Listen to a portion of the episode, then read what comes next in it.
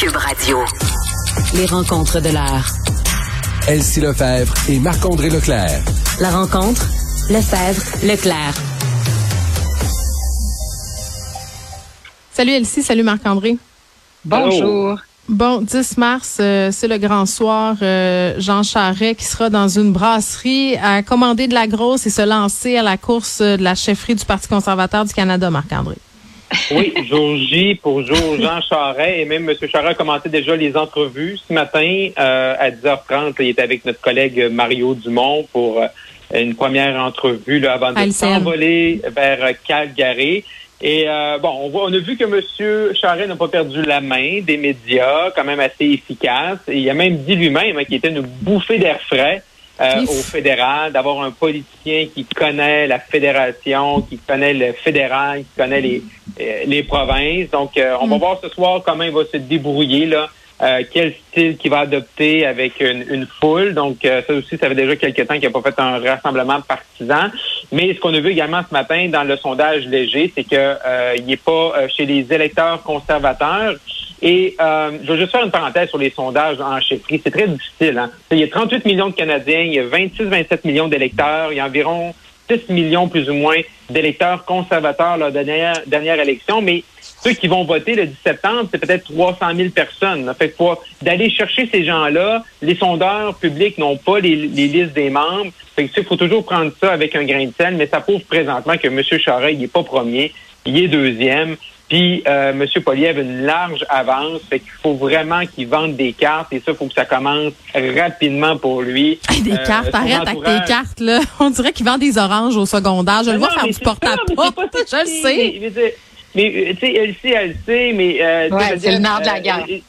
C'est pas sexy pour sa chefferie, là. Je veux dire, sais, moi, je l'ai fait en 2017 pour Indochir, là, tu sais, je veux dire, tu, tu, tu OK, on va faire une campagne à chefferie, puis ça passe pendant cinq mois à vendre des cartes, à envoyer des formulaires, puis à, ramasser des, des chèques, puis envoyer un autre formulaire à un, puis envoyer des formulaires au bureau du parti pour que la personne reçoive sa carte, on n'est pas dans la politique étrangère, on n'est pas dans les, euh, la mise en place d'un budget. C'est très terre à terre. Mais ça, les gens, là, des fois, les bénévoles, pour aujourd'hui, les gens perdent ça un peu. Et c'est là qu'il faut vraiment qu'ils soient capables, parce que présentement, là, la soupe, là, la soupe conservatrice, là, la texture est pas bonne pour Jean Charest. Fait faut qu'il rajoute des carottes, rajoute du brocoli, mm. rajoute du bouillon, on brosse un peu pour que le nombre de membres soit euh, augmenté, puis que les gens qui s'ajoutent mais c'est des gens qui vont voter pour lui parce que présentement, il n'y a pas l'avantage de la c'est ça. Puis, tu sais, juste si je peux continuer sur la chefferie puis les cartes de membres, Marc-André a tellement raison, c'est ça le nerf de la guerre. Puis, l'appui des députés aussi, parce que les députés au caucus, évidemment, c'est un poids moral d'appuyer, mais ça a toute une organisation. Les gens qui sont implantés dans leur comté ont des militants avec eux, 10, 20, 30 militants, 50, et ces gens-là, c'est eux qui vont aller vendre des cartes de membres. Donc, ça, on décuple ça. Jean Charest, lui, ben évidemment, va avoir les députés du Québec. Ce soir, on va voir un peu aussi s'il est capable d'aller mm-hmm. en mettre sur la scène, lesquels, etc. Puis, euh, Jean Charest va bénéficier un peu, puis ça, ça va être euh, à voir dans les prochaines semaines, des appuis, entre guillemets, de ben, du Parti libéral du Québec. Donc, euh, quelle personne aime l'homme plus que le parti? donc des gens qui ont milité au Parti libéral, qui vont maintenant militer pour lui et aller chercher et multiplier l'organisation. Donc, mm. c'est vraiment une lutte d'organisation. Tout comme on parlait d'élections passées dans Marie-Victorin, c'est des luttes d'organisation parce que tu n'as mm. pas beaucoup de votants. Donc, il euh, faut que... C'est ça. Mais OK, Marc-André, euh, Marc, euh, Jean Charest va pouvoir tabler sur quoi et qu'est-ce qui, au contraire, pourrait venir lui jouer des tours? Ben, ce qui va juger des tours, c'est de savoir, il est-tu bleu à 5 sur 10, 8 sur 10, 10 sur 10, ses décisions dans le passé d'augmenter euh, la TVQ, par exemple. Euh, c'est ça, c'est le genre de position qu'on voit déjà dans le narratif de ses adversaires, de Pierre Poliev surtout. Ça va être là. Le point positif, c'est ce qui va jouer, euh, puis il le dit avec Mario Dumont, c'est j'ai déjà été premier ministre du Québec, je suis capable de ramener les conservateurs au gouvernement. Donc, c'est vraiment de faire rêver les gens, comme on disait plutôt, plutôt cette semaine. C'est vraiment de dire, avec moi, vous pouvez gagner. Puis la, meilleure façon de garder le Parti uni, de garder, garder le jello conservateur ensemble, c'est de gagner parce que tu ne peux pas perdre une quatrième fois dans un an ou deux parce qu'on est dans un gouvernement minoritaire. Fait que présentement, C'est ça présentement. Mais on voit également il y a des défis parce que ce qu'on a appris hier dans Toronto Star, c'est que M. Charret est contre la loi 21 et qu'un gouvernement Charret interviendrait, le gouvernement fédéral interviendrait dans une poursuite ou dans les, procédures judiciaires devant la Cour suprême qui n'est pas la position traditionnelle du Parti conservateur. La position traditionnelle, j'en connais un peu, c'est moi qui l'ai écrit, la position traditionnelle du Parti conservateur. Le 28 mars 2019, la journée où Simon Jolin Barrette a déposé le projet de loi 21, c'était pas encore une loi, c'est un projet de loi, Andrew Scheer était à Québec, devant la Chambre de commerce.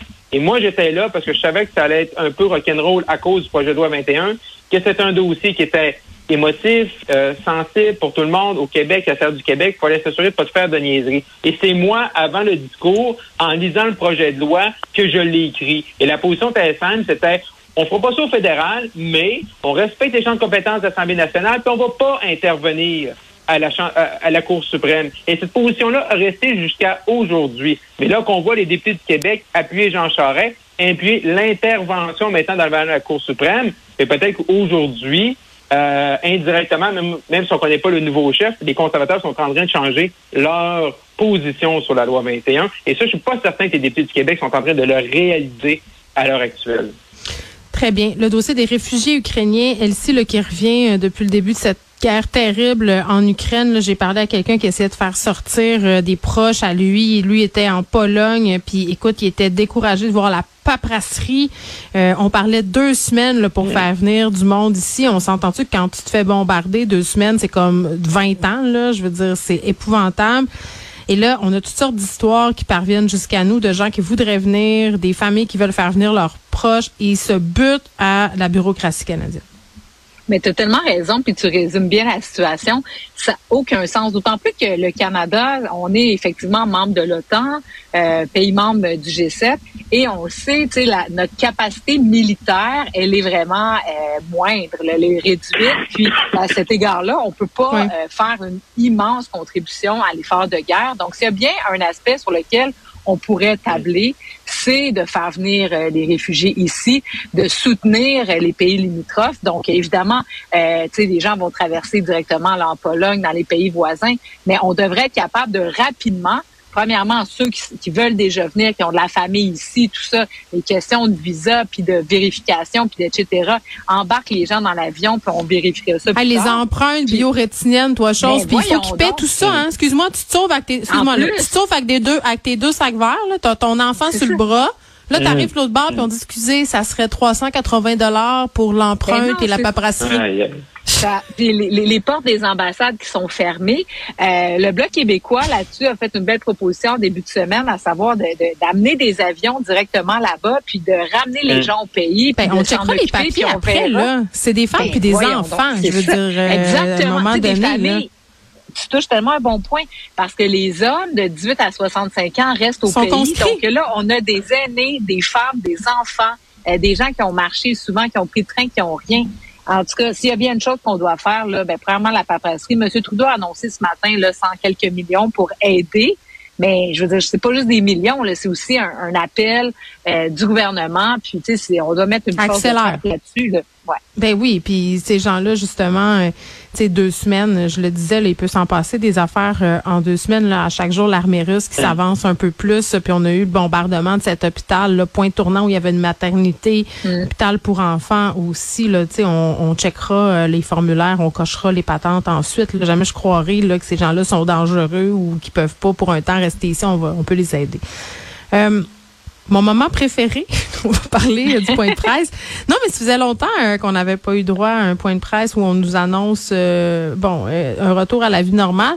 Moi, j'ai ri personnellement là, puis j'ai été un peu triste aussi parce que j'ai l'impression que M. Boileau vient de m'enlever un mois de ma vie parce que tu sais samedi euh, les gens qui ont été en contact avec un cas COVID pourront faire leur vie en, en gardant certaines précautions. Moi, j'ai j'ai été vraiment pognée à la fin de la queue de la comète, là, où c'était encore le gros confinement. Ça fait trois semaines chez nous. Là, je suis comme, hey, je sais, c'est super égoïste, là. Vraiment, j'en suis consciente, mais je suis comme, c'est pas juste, la gang. Non, c'est pas juste. Au moins, t'as eu la COVID au bout. Oui, je suis délivrée, libérée, délivrée, comme dirait l'autre. Ouais. Ouais, mais non, t'as raison. D'ailleurs, ça fait un, ben, un, ça fait un petit bout qu'on n'a pas vu M. Legault puis M. Dubé nous parler de la, de la pandémie. Hein? Et bon, c'est sûr que l'actualité en Ukraine et la, la guerre là-bas retiennent beaucoup l'actualité, même ici. Mais euh, c'est quand même intéressant qu'il reste quand même des choses. Puis c'est pas vrai que toutes les mesures sont parties. Fait qu'on voit qu'ils ont devancé là, la fin du passeport vaccinal. Je pense que les gens dans les restaurants, en tout cas, j'ai il n'y a plus de registre, il n'y a plus de passeport, il n'y a, plus, euh, y a plus de limite ben, de personnes. À partir du 12, le, moi, je suis allé au restaurant en début de semaine, puis la, serveuse était très avait très hâte à samedi. Elle me dit, euh, j'ai très hâte d'arrêter de jouer à la police. Mais également, ce qu'on ce qu'on apprend, c'est que là, il y a une relâche parlementaire, mais le, Parlement va pouvoir revenir à 100 de capacité, donc nos députés en portant le masque, bien entendu. Et on a quand même donné des clarifications, même si c'était le cas l'an passé, sur les balles de finissants. On se rappelle qu'il y a deux ans, il n'y avait pas mm-hmm. vraiment eu de, cérémonie pour nos finissants. Là, c'est déjà clair et on voit la situation, mais c'est ça. Donc, ça va bien. On s'accroche, euh, on s'accroche aux petites affaires. Hein. Ils ont commencé par nous enlever l'Halloween. Hein. Je sais pas si vous en rappelez. ça a été le début d'un long, d'un long tunnel. oui, c'est des grands débats entre Emmanuel Latraverse et moi, l'ajoute, à savoir si on était pour ou contre l'Halloween. On n'était pas sur la même place à ce moment-là. Mais, euh, mais, la, mais la bonne chose, la bonne chose, c'est qu'on voit que même s'il y a des assouplissements, euh, il n'y a pas vraiment de montée de cas. Fait que ça, au moins, M. Boileau, Dr. Boileau, t'es quand même mm. rassurant par rapport à ça, parce qu'on a toujours peur. Hein, ah, c'est Noël, ah, c'est l'Halloween, ah, c'est Pâques, Oui, mais ah, regarde, Marc-André, puis je sais pas, Elsie, si tu l'as lu, là, mais Carl Weiss qui disait, il a accordé une coupe d'entrevues ces derniers jours, là, disait qu'on si on regardait ce qui se passait ailleurs, euh, ça avait pas été l'hécatombe, la montée annoncée. mais en même temps, il faut rester prudent parce que je regardais Docteur Vadeboncoeur qui suit beaucoup ça puis qui partage beaucoup de graphiques sur Twitter. sais, en ce moment, des pays qui avaient été épargnés beaucoup par la COVID, là, le Japon, euh, certaines parties de la Corée, euh, bon, l'Islande, je crois, en tout cas ces endroits-là là, qui sont plus insulaires, l'Australie, font face quand même à une flambée des cas assez spectaculaire. Fait que tu sais, faut, faut rester quand même prudent dans nos attentes, mais on a la chance d'avoir le printemps bientôt, donc on va avoir notre petit, notre petit break. Hmm, tellement. Ben oui, puis ben c'est sûr que jusqu'à l'automne prochain, là, je pense qu'on peut mettre la COVID derrière nous, mais effectivement, on peut pas euh, penser que peut-être ça reviendrait, mais en tout cas, j'aime mieux me dire. Non, mais on peut-tu se dire aussi, tu sais, dans le sens, on peut-tu se dire, parce que là, je l'ai eu la COVID cette semaine, j'ai expérimenté l'affaire, puis encore là, c'est très, très personnel, mais tu sais, je reviens à Carvez qui dit, tu sais, on parlait de l'immunité collective au Québec, majoritairement, les gens sont vaccinés, les gens sont vaccinés trois doses. Mm-hmm. Moi, si tu m'avais pas dit que c'était la COVID cette semaine-là, tu sais, si j'avais pas eu mon test positif, je me serais dit, ben, j'ai un gros rhume. Tu sais, puis c'est ben, plate, je suis fatiguée, puis je vais pas travailler. Ben c'est ça, fait qu'à un moment donné, tu te dis on peut pas arrêter toute la société quand on est rendu là. Puis attention, je suis pas en train de dire qu'on n'a pas bien fait, puis que c'est pas grave, puis que ça peut pas dégénérer là. Mais là, on est mm-hmm. rendu à un point de bascule où il faut continuer d'avancer. Ben c'est ça. Puis le docteur Weiss expliquait bien aussi que le virus lui-même a atteint son point de maturité où il est confortable. Il est comme content d'être Omicron. C'est ça. Puis que donc on devrait plus avoir de, de version virulente ou euh, qui, cause beaucoup de dommages. Donc ça, c'est vraiment la bonne nouvelle. C'est sûr que moi, je pense qu'il va quand même falloir garder dans l'espace public euh, un discours de bienveillance envers les personnes vulnérables qui, mhm, elles, ben vont continuer de vivre avec la COVID. Puis ça, euh, tu sais, nous, effectivement, là, moi aussi, j'ai eu la COVID, j'ai pas eu de symptômes pratiquement. Les enfants, la, la classe, ben, presque tout le monde, mais les personnes aînées vont continuer d'avoir cette petite peur-là. Je pense qu'il va falloir Mais faut respecter le rythme des gens. Oui, c'est ça, trouver des accommodements pour que, ouais, c'est ça. Exactement, voilà. Oui, puis il faut juste faire, faut juste faire appel aussi au rythme et à l'intelligence des gens. si vous avez un rhume, si vous avez des, des, des symptômes, ben faites peut-être pas un souper samedi soir, reportez-le d'une semaine. Si vous pensez que vous êtes à risque, portez-le le masque, c'est pas grave. Après ça, la vaccination, c'est exactement ce que je dis, ce que tu expliques. Tu l'as eu, mais vu que tu étais vacciné, tu l'as pas senti. Tu t'es pas, pas, tu t'es pas ramassé à l'urgence. T'es pas l'article en mort, c'est ça, c'est juste ce genre de discours-là, comme de, OK, tu sais, si je me sens que je file pas, ben, au lieu d'aller contaminer tout le monde, puis peut-être quelqu'un qui est plus à risque, ben, je reste chez nous. C'est ben, toute une nouvelle euh, étiquette respiratoire euh, qu'on va adopter. Là, je pense que justement, on était dans un peu dans l'égoïsme avant. Là. Moi, je reviens tout le temps à mon mm-hmm. exemple. On allait à l'épicerie sans se laver les mains, puis on pognait assez raisin. Là. Ça, je pense que, mettons, ça va être un difficile retour en arrière en ce qui me concerne. Quand je, vois, je voyais quelqu'un, même dans le temps, rappelez-vous, quand on était enfant, là, les madames et les messieurs étaient au-dessus des pruneaux avec leur, euh, leur vieille top puis leur cendre longue. C'était ça qui se passait. Ah. Donc, on évolue, puis ça, ça, ça évolue aussi l'étiquette respiratoire. Merci beaucoup. On se parle demain. Merci. À demain.